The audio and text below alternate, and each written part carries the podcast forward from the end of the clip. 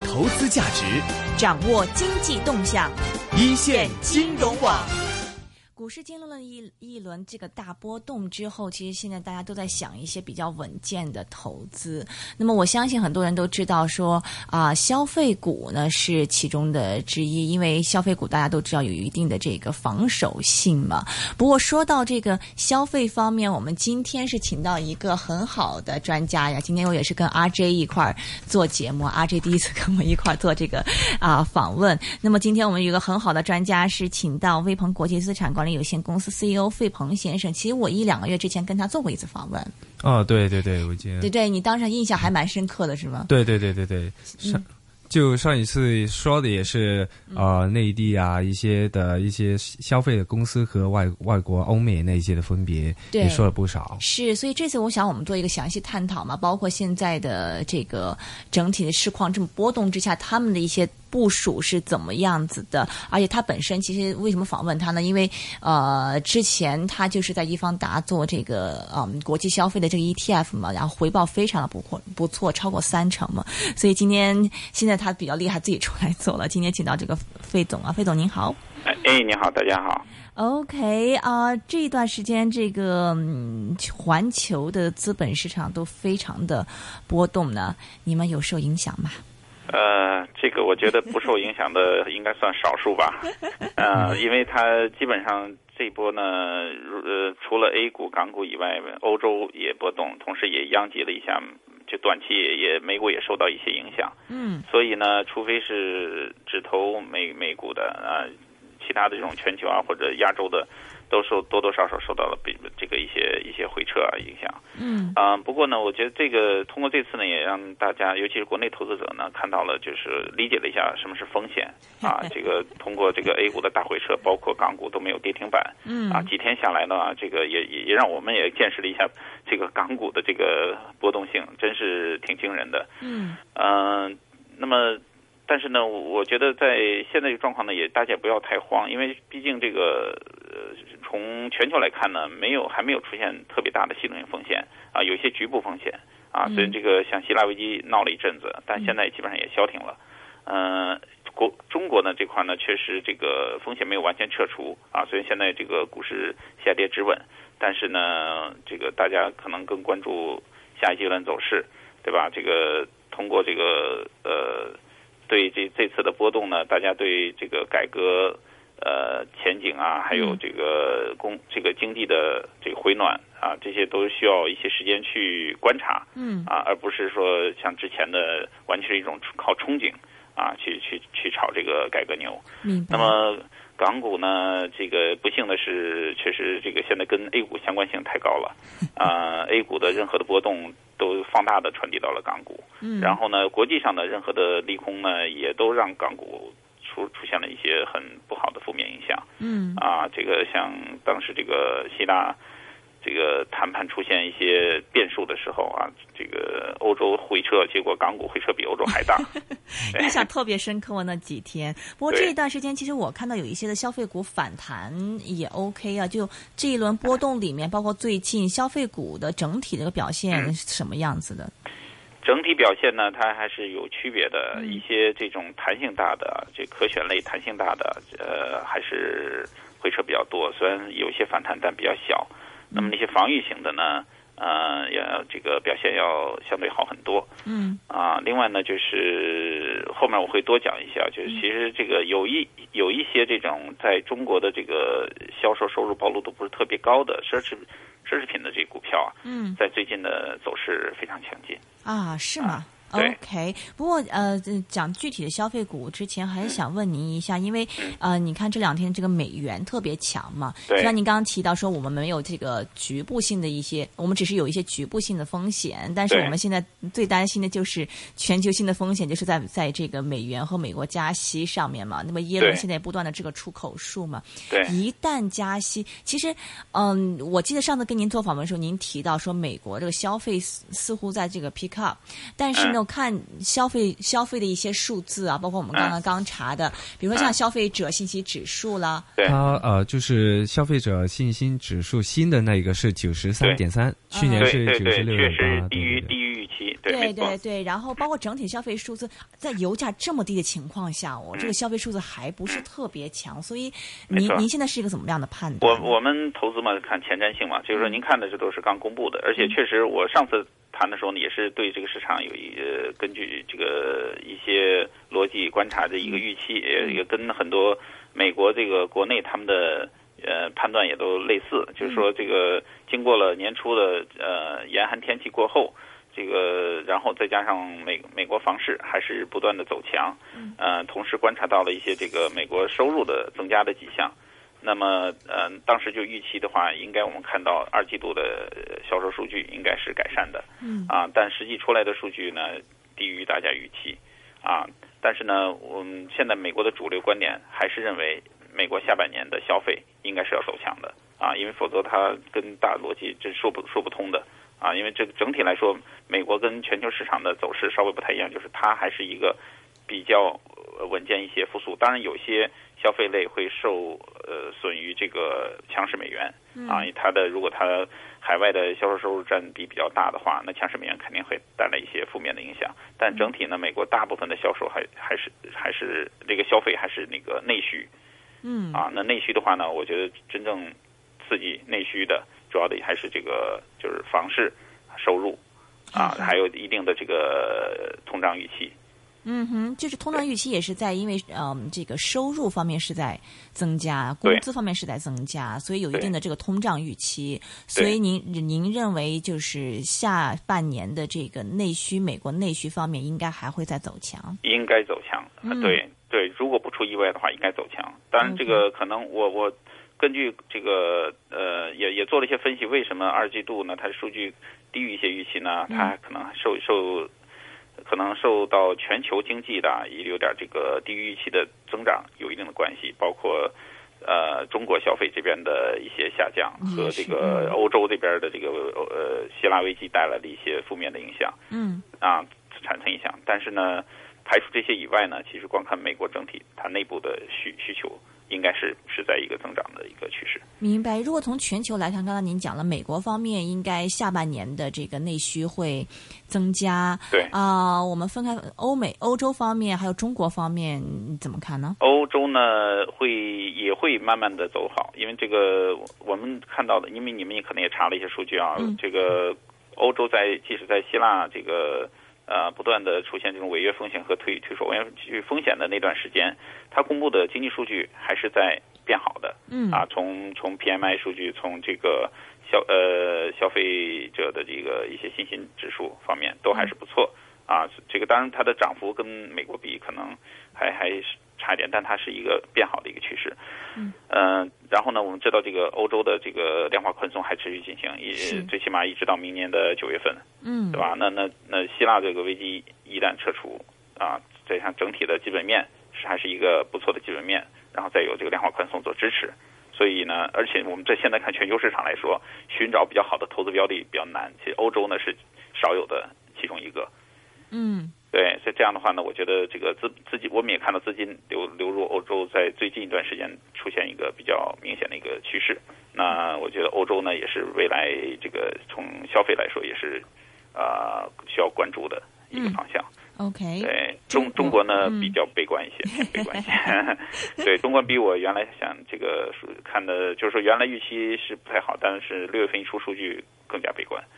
呃，一方面呢，就是大环境是中国经济的它的这个下滑带来的啊，这是大的背景。那么另外还有一个就是股市，股市在好的时候呢，其实对消费并没有起到太正面的影响。是啊，那个从这个车的数据就能看到啊，五月份的时候车子车的这个销量就不好了，嗯那六月份的时候更差。那市场不好的时候呢，同样又影响到消费，嗯对，都是带来负面的影响。所以这个股市的大涨和大跌，A 股的大涨大跌，对中国消费是负面的。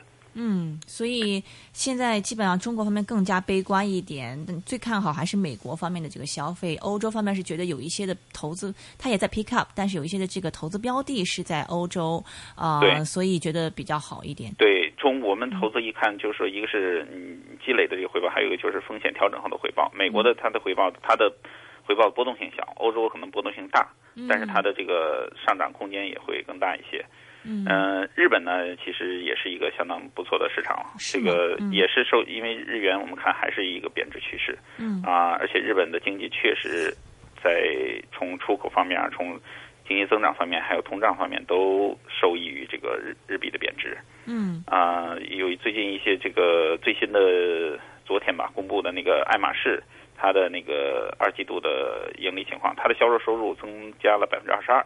在日本啊、吗它对它它全球全球百分之二，但它啊啊这个中国这边呢还是在走弱的，那么日本嗯那边是走强的，就日本的增增长弥补了中国这边下滑。大家跑到日本去买东西了是吧？哎，对，也可能是由游客买过去，也可能它的内需也增加。OK，明白。不过我们刚刚就大致点评一下这个环球市场这个消费的一个情况。不过从总体来看，我们知道现在全世界都是一个需求不断的在走弱，但是供应又在过剩这么一个情况，还没有完全给结束嘛。包括现在全球的老龄化嗯这个问题，你你嗯您觉得这个？这个全球老龄化，哎，这个对嗯消费、对投资方面会有什么样的影响吗？就是从一个呃长远的角度来看。对，在这个老龄化可能。呃，这是个比较长期的一个影响啊，嗯它短期不可能马上体现出来。是那么昨天呃，你也谈这个跟我们的另外一个投资人员啊，这个郝先生谈了这个呃嗯医疗这块儿，是对吧？那首先医疗肯定是受益于老龄化的，这个嗯行业明显是受益的。那么消费呢，它呃也会有一部分的这个子行业会受益于这个，因为老这个人口年龄结构变化的话，它对消费的这个呃这种呃模式啊，都嗯都会有一些变化。嗯对对，这个可能一些更新潮的东西会消费的少些，更更加传统的会消费的多一些。啊哈。对，OK，我们这样分开来聊吧。一开始可能，呃，从这个投呃，从这个消费方面，可能大家一开始先先想知道一些奢侈品，因为香港 好像最近很多这个奢侈品店在一直在还是在香港，我看嗯不断是有打折嘛，然后包括这个收入都不是很好。全球来看，奢侈品，刚刚您也提到有一些奢侈品还还都是 OK，可以详细讲一下吗？呃，不是全部，就是有个别的吧。嗯啊，这个仔细你区分来看的话呢，你就能发现一些特点，就是像比如像这个爱马仕、呃路易威登、嗯呃奔驰这些，他们虽然也在中国有一定的暴露度，但它不是特别依赖于中国这个销售的这个增长，嗯它是全全球布局，而且呢，它这个调整他们的战略调整的比较。呃，快，比较这个做做，可能是更加提前的做了一些布局，所以他们的增长没有，并没有受到啊、中国在这个消奢侈品消费下滑的影响。他们做哪一些布局？呃，我相信他们对像 LV，其实它在欧美市场，尤其美国那边，它做了更多的这个宣传和推广。啊啊，还有还有日本这边，奔驰已经也是它，当然奔驰的它面对的这个客户群体不太一样了，呃，可能不是那么敏感啊，像这个真正这个销售下滑，这个行业针对中中低档车比较多一些。嗯对高档的这个，尤其像奔驰的这个消费者来说，他可能这个，比如说中国经济下滑呀、或者股市啊，对他们的消费这个习惯影响不会太大啊，可能这也是一个一个原因啊。另外，这个呃，就是奔驰它也加入了一一些这个新的一些设计一些款式，在我看它是呃，在美国那边的销量也是不错。嗯。啊，但是这这是这这几类呢，基本上看就是它没有太依赖于中国这边的消费，嗯。而另外呢一些呢像 Prada 嗯。啊，这个呃开云集团就是 K Karen，呃 Kering，是它嗯。对它下面有那个 GUCCI 啊、BV 啊嗯。这些品牌的，啊还有 Coach 这寇奇啊，这个他们都明显的受到了中国销销售这个下滑的影响。嗯，对明白。但是相对来说，比如说像爱马仕啊这些，因为早就做了一些全球布局，就还 OK。对，就它的更平均一些，或者它会调整一些侧重点。比如中国这边需求强劲，在过去几年强劲的时候，它可能这边推广销售这个增大一些力度，但是他也看到中国这个下滑迹象的话，他会把他的销售重点放在其他市场。聪明。对，OK，呃，其他的一些消费品，这个如果分市场来看的话，可以点评一下吗？包括美国和欧洲，嗯成熟市场和新兴市场这样的分开来看。呃，因为我们现在基本上还是主要看好成熟市场，新兴市场目前除了一些这种日常消费的，呃，还有一个稳定的需求。呃，可选消费这块儿可能在未来一段时间，我们都是少配或低配甚至不配的。嗯啊，那因为这它整整体来说，就是说这个新呃最主要区别就从呃二零应该是二零一三一四年后啊，就是一个比较明显的一个呃这个发达国家和新兴市场的一个区别出现啊，嗯就是我们说财富项财富项，实际上我们注意到的这个虽然全球都在量宽，但是呢呃。是从呃是美国是开始的，最最开始的量宽，然后是日本，然后又是欧洲，现在这个新兴市场也加入，但是呢，新兴市场呢，它其实在呃以中国为代表，从二零零四年的话，它整个经济增长都是开始下滑的。嗯那么呃像巴西啊，这个南美一些国家呀、还有那个澳大利亚，呃就当然不是新兴市场了，就是跟中国这个贸易呃度比较高的这些国家呢，都受到了影响。他们不论从货币、从经济增长，都都受到冲击。所以那些国家虽然在全球是量宽的，但他们的这个消费能力和这个对前景的预期来说，都都在走下走下坡路的，所以他们的消费都都不会太好。呃，像那个发达国家呢，就是以美国先走出的这个呃这个衰退的这个呃阴影啊，先复苏的。然后呢，日本我们看到也是慢慢走强，然后欧洲也慢慢变好。这些国家的消费是在 pick up 的。嗯对，那么这些国家消费呢，它的这个模式和特点呢，就跟新兴市场稍微有点不一样。他们更注重的是啊、这种呃消费的质量，就就是实物消费偏在他们的消费比重比新兴市场要少一些，而这种服务型的、食物的要少。少实物的要少，嗯哎偏少一些。对，啊、这个休闲和服务的这种的消费就要更多一些啊。那么呃，从这个现在这个情况，我们假如说从现在这市场环境来看的话，虽然这个呃市场现在呢，呃，就影响现在市场的情绪，现在还有一些不利的因素啊。但是呢，因为现在是夏天，是这个发达国家传统的旅游旺季，嗯那么这个旅这这个旺季呢，从历史上来看呢，会拉动很多相关的消消费的这个需求，比如像像这个度假村、酒店业、游轮业。嗯等等，对吧？这这些呢，都会在这个夏天这段时间会受益比较多。然后呢，这个等到呃十月份开始以后呢，又开始了欧美的它的这个呃节假日，这个就是冬天是他们的又是各种各样的节假日比较集中的时候，嗯那时候的零售业又会迎来一个高峰。嗯对，这是整个它欧美一个消费的一个特点，它有一定的周周期性在这儿。嗯嗯哼，然后嗯您接着讲，您接着讲。啊、然后就贯穿的就是一一些呃比较另类的一些服务性的，它就不是明显的季节性的，它也是这个随着这个经济复苏，大家对比如说这个从呃呃后面后面会提到更多的这种啊、一些呃数码类的或者网络类的这种服务性的行业啊，嗯这种咨询类咨询业啊，都都会有比较比较大的一个需求出现。是为什么欧美那一边的就成熟市场呢？他们这个消费可能实物消费少一点，服务消服务休闲这个会多一些呢？呃，这个可能这是因为他们长期的这个这个消费历史啊，他们走到这个阶段，他们早期也跟中国一样啊，这个嗯喜欢买一些这种，嗯、比如也是呃这个包啊、衣服啊这种嗯有有大的标标志的这些名牌的产品啊，但是后来后来慢慢慢慢，他们更这这些消费到了过了一定阶段以后呢，就大家对这个不太敏感了。然后呢，哦，还有一点呢，就是呃，中国的人口密度大，它的这个 peer pressure 就这种互相之间的这个攀比比较严重一些，所以呢，这这这种这种食物的东西比较容易迅速达到这种攀比的效果，嗯这种对吧？那你像这个消这种休闲服务的这种消费，它很难去拿出来这个说事儿。啊，这个欧欧美呢，它呢这个人口密度没那么大，它而且他们人的特，它没有那么多这种人员之间去比的这种习惯，嗯他们更注重看到的就是说这个生活质量。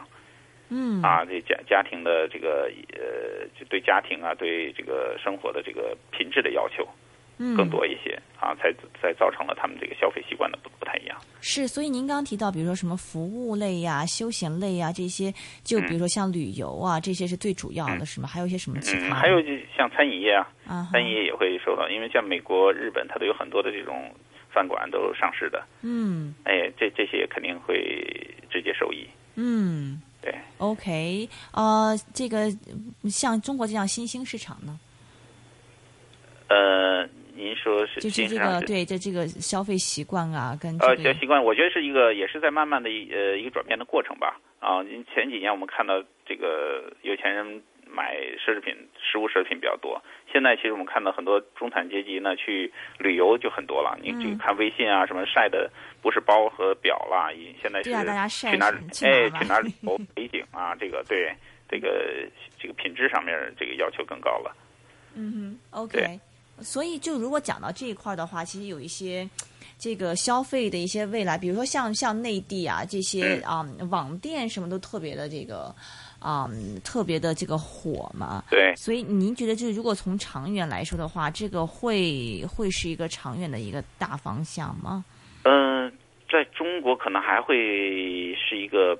比较长期的一个呃占主导地位的，因为这个也是跟中国的消费习惯有关啊。我们也注意到这个，你像门店假设在中国其实慢慢是在褪色的。你去各大这种呃购物中心、商场啊，不论中端、高端的，看到很多这种卖就是真正呃销售这个呃实物的啊，这个衣服、鞋啊、呃包啊、表啊这些这些铺子呢，实际很冷清的。但是呢，这个。这些商场里面的饭馆的生意都很兴隆，是，所以很多人去去商场不是购物，是去吃饭。嗯嗯啊，那么在西方呢，它虽然这个很早就出现了这种网上平台这种购物啊，这是更早出现的，但是它的发展，他们远远不像中国发展速度这么快。那因为这个西方的去他们去门店购物呢，它是一种体现的一种文化啊，是这种家庭休闲啊生活，呃，这种不可缺少的一部分。嗯啊，他去的不不光是购物，他可能还去餐饮啊，去看电影啊，同时那些大的商场有这种给小孩玩的游乐场啊，是啊，这这就等于这个呃，我周末我我原来在美国的时候经常看到这周末一家子啊，可能一天都泡在这个商场里面，对，这这是不太一样的，对，嗯，另外呢，我我曾经在两年前呢去美国调研过美国最大的一个商业地产。呃，这个瑞 s 公司啊，这种呃房地产信托这种公司叫 Simons，那个 Simons 它基本它在全美拥有很多这种商场物业，这种各种城里的叫 mall，城外的那个郊区呢是 outlet，奥特莱斯，奥特莱斯，嗯，对他们呢，呃，就我问的是类似的问题，他的回答就是说啊，他们这些客户啊，租这个这些门店呢，他们其实这些客户本身都有一些网上的服务，嗯。那这网上服网上的平台呢，对这些公司来说，它是一个辅助的，帮助客户提供更多的信息啊，然后呢，这个也提供一些附加服务。嗯。但是呢，并不会取代它的网店。这个消消费者还是一个，就是说，嗯，就是还会要去店里面去挑选、去感受。嗯。啊，这个这个是没有受到明显的影响的啊。但是呢，你确实每一个每家公司它都有自己的网上的平台。都这等于必须一个变成一种必须具备的一种服务了。嗯。另另外一个呢，就是我刚才提到，就是他也说了，这个呃，像美国人他们其实挺注重这种感受的，消费的一种感受，一种生活质量的一种体验。啊，他不是说天天就就光窝在家里面去网购，没有这个人与人之间或人与外界之间的互动。嗯。对，那是这种逛街的乐趣是不不可能被这种网上购物所取代的。明白，明白。其实我们就是看到一些网上平台，它是有一些，比如说它有一些价格，那些都都是标示的很清楚的嘛，就是很多资讯。可是这些资讯对于消费者来说，就是一些就会比较嘛。如果实体就比较贵的话，他会不会可能就呃转到去网上去购物，呃反而不去门市呃门店那些呢？对，这是中国的特点，因为它有很多这个经销商，他不是拥有这个产品的啊，他他是。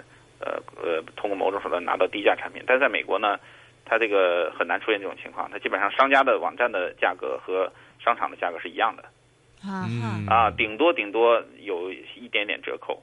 但是呢，你这为了那点折扣去冒一些，当然也不是风险了，就是那买了也可以换，但是折腾啊，麻烦呐，对吧？这个所以它没那么大的这种激励，让让消费者就。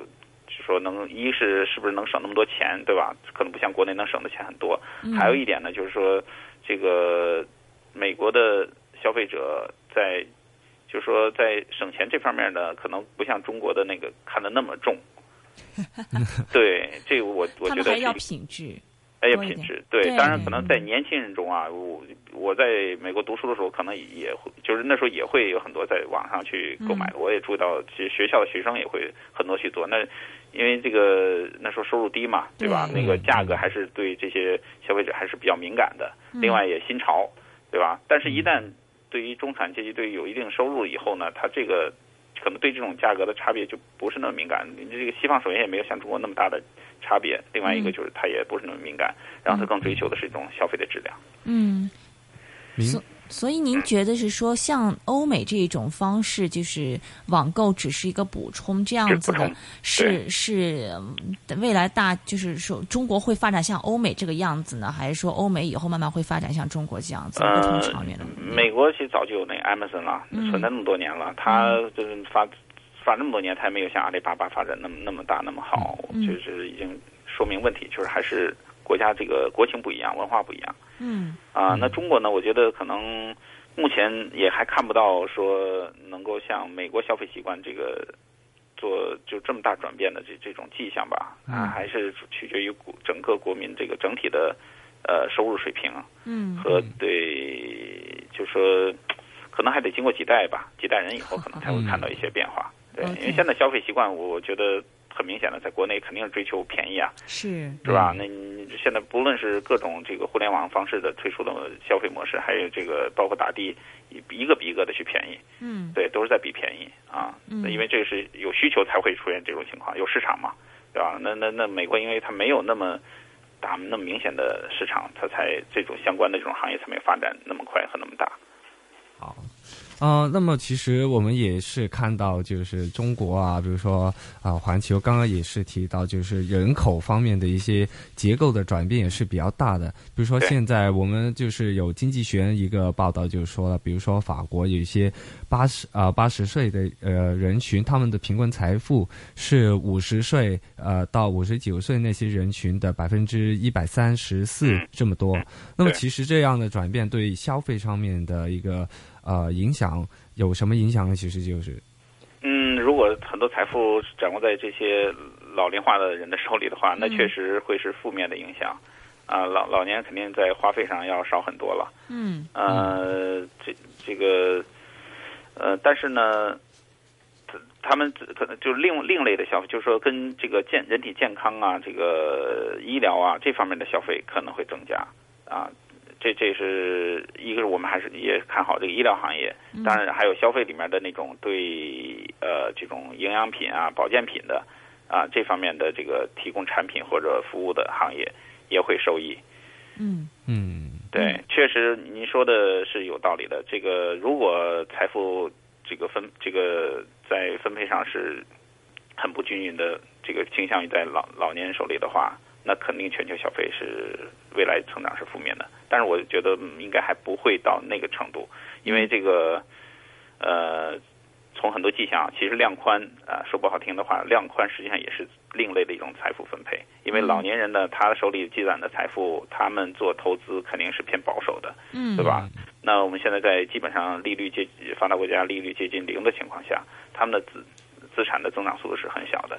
反倒是这个对吧？年轻人或这个呃，就是还没到那种担心风险的那个投资人群，啊，在这种环境下，他们的回报会很高。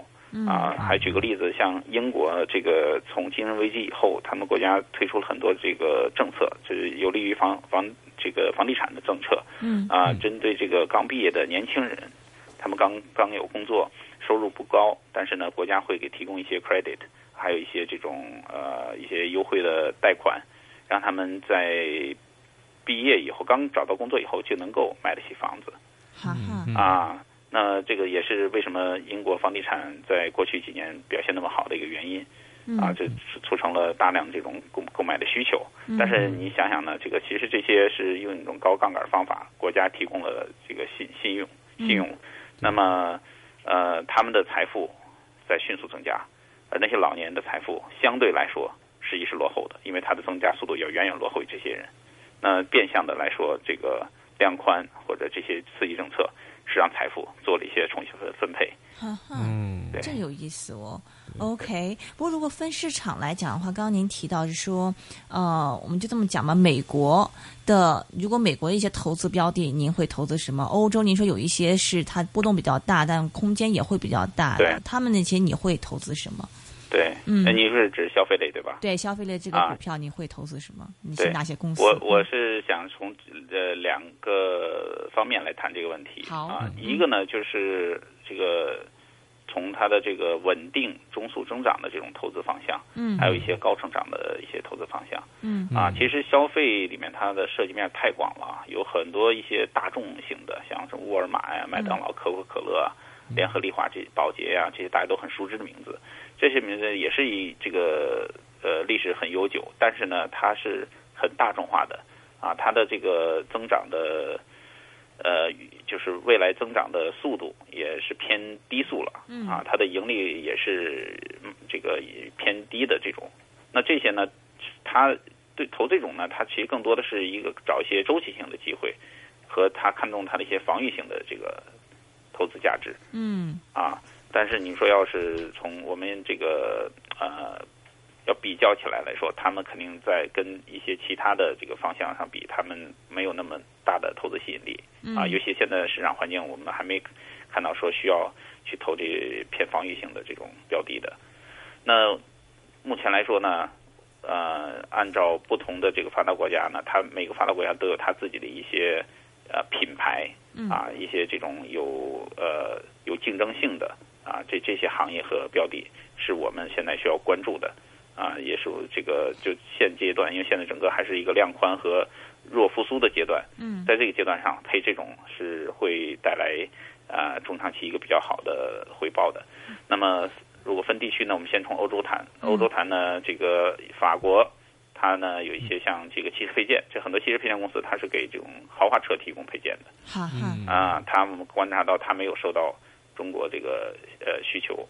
这个销售消费需求下滑的影响，嗯啊，那还有就是奢侈品了，奢侈品不同的这个奢侈品有一些中国暴露度高的，我们就不配了啊。那么那个均匀分配的这种不太受中国影响的这些，我们配的比较多一些。嗯，然后化妆品像欧莱雅这种，它都是这个不管什么样的经济周期的时候，大家这个女孩子都是爱美的，是吧？这个还是有一个稳定的这个需求在这里。呃，另外就是像这个红酒业，呃，宝乐利家，嗯，这个是全球第二大，这个这种占有第二大市场份额的一个公司，啊，它的这个葡萄酒在中国的销量还是蛮多的，呃，现在中中国的酒桌文化，像对葡萄酒的这个消费越来越多了，所以这个公司有一个长期的一个利好在这里。OK，嗯，另外就是一些呃偏这种，就是它不是食物了，这种偏。服务性的，像这种市场策划、媒体设计啊，法国有一个挺大的一个广告传媒公司，这个 Pub Publicis Group，叫什么？国内翻译过来叫杨狮集团。哎，这个这个呢，他就为很多这企业提供他的这个市场策划呀、广告啊、传播呀这些啊，这也属于这也属于消费类。哎，这也属于消费。对，这就这种这个它的占在法国这个还有好多这种公司呢。呃，欧洲来说啊，不光是法国，欧洲有很多这种公司。啊，因为它它这个行业，他们已经慢慢衍衍生出了这种叫衍生行业吧。嗯。啊，他通过他自己的一些专长，啊，对这个市场的这个一些把握的专长，然后再结合啊现现有的一些技术，因为他除了有通过呃传统的杂志、呃这个媒体、电视这种公关以外，它还有互联网方面的这些信息，对。嗯哼，呃，这是法国，英国呢，就是前面说的房地产。那么这英国有好多这种房地产开发商，还有相关的服务机构，就把这个，比如说通过一些网站获得这这个房子的信息呀，这些这些呃提供信息的这些机构啊，他们都现在都是受益于整个英国房地产的一个蓬勃发展。嗯，这是一个挺大的一块投资方向。是，还有一些这种像线上博彩啊、旅游，嗯啊，还有呃跟刚才说法国类似的那种。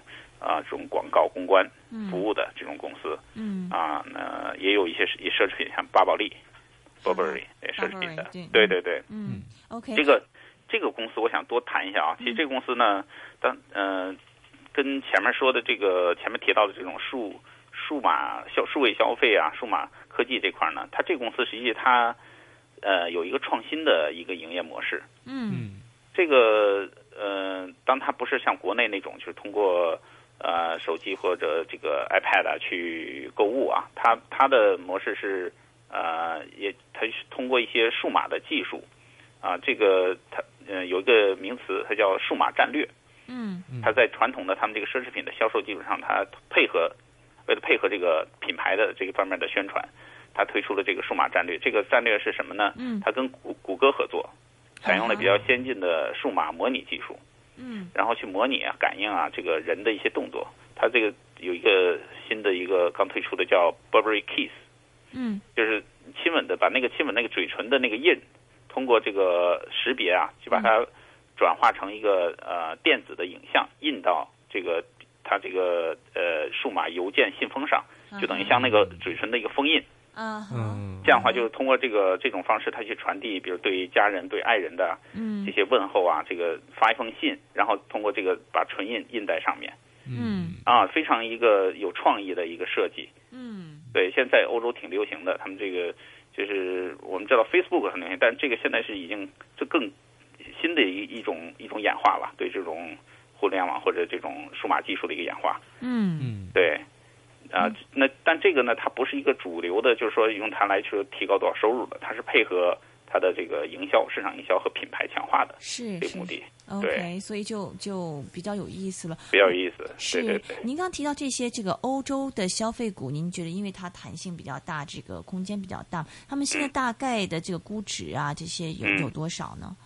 呃，估值呢，如果是纯奢侈品呃、来说的话呢，估值在二十多倍，嗯有个别的在三十倍，但是呢，它的一直它估值都是很贵的啊，嗯你不能够把它们都去跟横向去跟其他的一些非奢侈品比，是跟历史、跟历史上相比是什么样的水跟？历史上相比，它还是可以，就是不算特别贵。像呃，比如豪华车，德国的豪华车实际很便宜，才十几倍，哈哈有有的才可能就十倍左右吧这。这个，嗯，对，就是说，对我这个车车这块儿，它的当然它历史上也不是特别贵了啊。嗯那现在的这个位置呢，跟历史比的话，基本上就属于平均水平，甚至还偏低的一个水平。嗯哎，这是豪华车的一个估值。那么像法国那些包类那些呢，呃，也是大于处于平均，他们的估值其实没有太大变化。这些产品，它不并不是高波动嗯啊。这个我我想纠正，就是说车的话可能还是高波动，这个奢侈品这块不是高波动，嗯就是那个那些包类的，它呢，它的那个。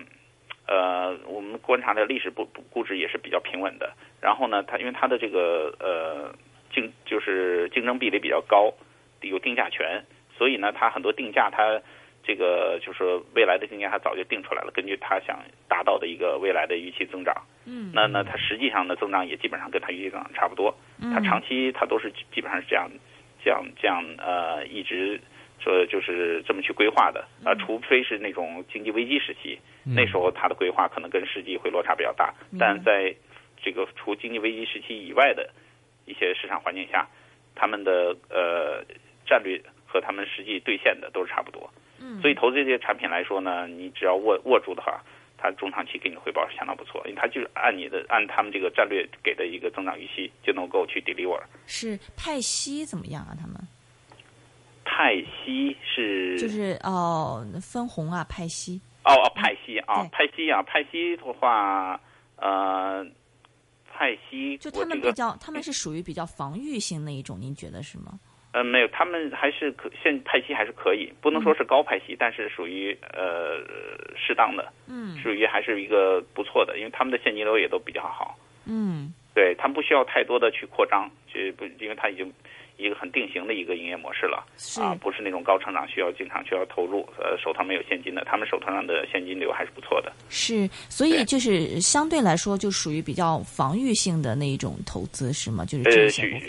对，属于那种就是长期持有能嗯给你带来非常不错回报的，OK，应该是这么来说。OK，还有比如说像刚您提到像什么红酒啊、欧莱雅啊这些，又不是奢侈品的，这些大概 PE 是多少？然后未来的呃，红酒红酒可能在三十倍左右嗯哼啊，欧莱雅那个化妆品一般都比较高，也应该在三十倍，有的可能化妆品都到四十倍。嗯嗯啊，这个同样的就是说，这个呃，他们这些高估值都一直是市场就给的是个高估值，嗯。啊，呃，像化妆品它的盈盈利空间特别大，它的成本太低了嘛，嗯。嗯，对，所以他们的 margin 对就是非常惊人的一个一个毛毛利率的一个毛利率和净利率一个水平，嗯。啊，市场一直给他们估值都是很高的，嗯嗯，对。所以这个呃，这些这些欧洲的这些股票，哪怕跟历史上相比，也是处于一个平均甚至是平均水平，偏低。对对对，不算肯定不算贵的啊。OK，那美国方面这些消费品的股票现在是什么样的情况呢？美国呢，它就更杂一些，它呃有这个像呃电动汽车是比比较成长性好的了，那个估值也高，那个特斯拉呢估值也高，波动性大。嗯。啊。这个呢就是说针对那种能够承受风险的人嗯。啊，长期持有，它的回报会很惊人，但它要回撤起来，回撤百分之二三十很正常的嗯。这种这种股票，对。嗯。呃，另外有些珠宝零售商，这些呢是增长比较稳定的，嗯嗯，对。珠宝零售也也。也是他们现在这个估值跟历史上处于一个，因为美股已经是高位了嘛。对，嗯，就美股呃价格是高位，但它估值不是历史高位。OK，对，估值是在十八倍多嘛，历史平均水平是十六点多，不到十七这样的，略高于历史平均水平。这些公司也都基本上都是略高于历史平均水平的一个位置。但是呢，我们现在就是说，呃，这也是不停在探讨啊，这个呃估值情况。这估值呢，我们是需要关注，但是呢，我们也要考虑现在的市场环境确实比较特殊。嗯呃，投资者呢，其实，嗯，现在做决定都比较谨慎。嗯。啊，就为什么我发现呢，是一些高股呃估值高呢，它会持续高，啊，低估值也持续低。嗯。啊，实际就是因为高估值的很多标的都有个类似的特点，就是它的成长性比较确定一些。明白。比较确定的呢，投资者呢还是愿意投他们。啊，虽然他们已经估值不便宜了。嗯。啊，但是呢希望拿到一些确定性的成长。是。呃，那些低估值的，就是大家不不放心。啊，这个还是担心了，一个是全球市场环境还有加息啊这些，会到到底对这个一些行业和一些股票带来什么样的一个影响？嗯嗯啊嗯，所以嗯，所以哪怕是这个，但您刚提到是说这个欧洲的可能这个空间会比美股会多一点，为什么呢？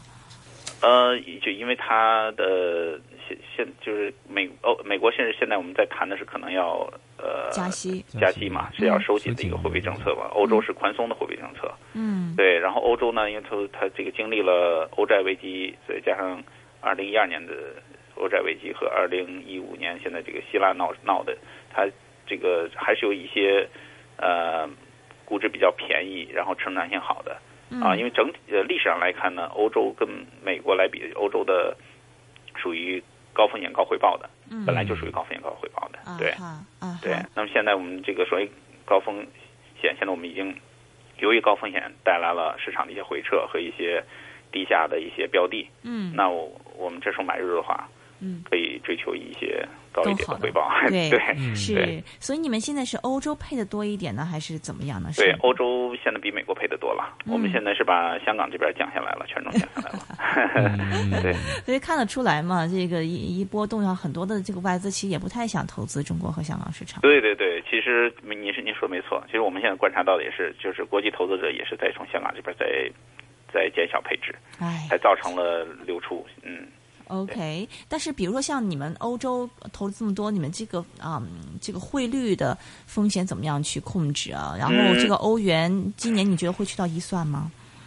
对，呃，短期来说不好判断啊、嗯如果长期来看的话，应该欧元应该对美元还是应该贬值的嗯啊，主要还是因为他们货币政策整个是相反的相反的这种对。嗯呃，我们对汇率不太担心，因为买股票本来就已经对冲了汇率的汇率的风险了啊。这个之前今年年初的时候，就是一个典型的例子啊。当时宣布这个 QE 欧洲版 QE 的时候，这个欧洲股票上涨速度是远远高于这个欧元贬值速度的。嗯嗯对，嗯而且而且我们也发现到，就是像以德国为首的，他们呢其实对出口这边他们还是蛮依赖的，就它的经济增长。嗯那这个呃贬值欧元对他们都是一个利好，嗯法国也是。嗯嗯，OK。所以美元你觉得还会继续的，还会继续上升是吗？还是说高位震荡这样子？呃，我个人判断是还会的，呃，嗯。而且呢，可能还会超出大家的预期。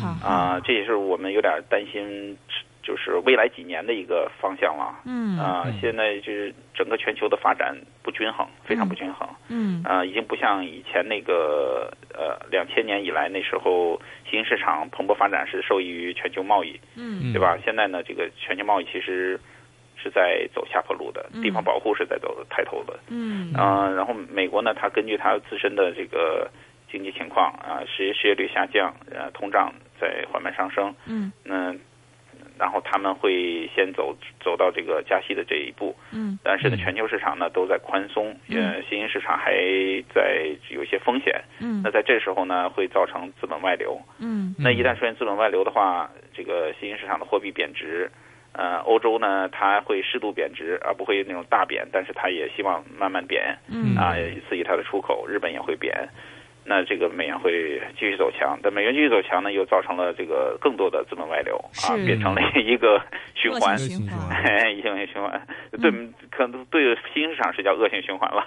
对于可能对美国来说呢，它实际变相的，虽然你看似它好像在收紧流动性，但是由于很多资本流入美国的话，嗯它又变成它的流动性又过多了，嗯，所以呢，它可能会造成通胀压力更大，它变得又被动的进一步加息。进一步加息。嗯对对，这是我有点担心未来几年会出现的一个状况。所以这种情况之下，您觉得还是我们多多配置一些在嗯美股、欧洲股美股和欧洲这些防御性的这种防御性。对对对消费类就是说一些大的这种国际性的企业，然后有很长时间历史的，然后全面都布局，所以就比较稳阵一点。没错没错，对嗯对，不要太集中。对，OK OK，好的，非常感谢，是费鹏先生来自这个威鹏国际资产管理有限公司的 CEO 啊，今天很详尽的又给我们啊、解读了一下现在这个消费股方面的投资，包括他对整个世界的大势方面的一些看法啊，谢谢你，费总。好，谢谢谢谢谢谢大家，嗯，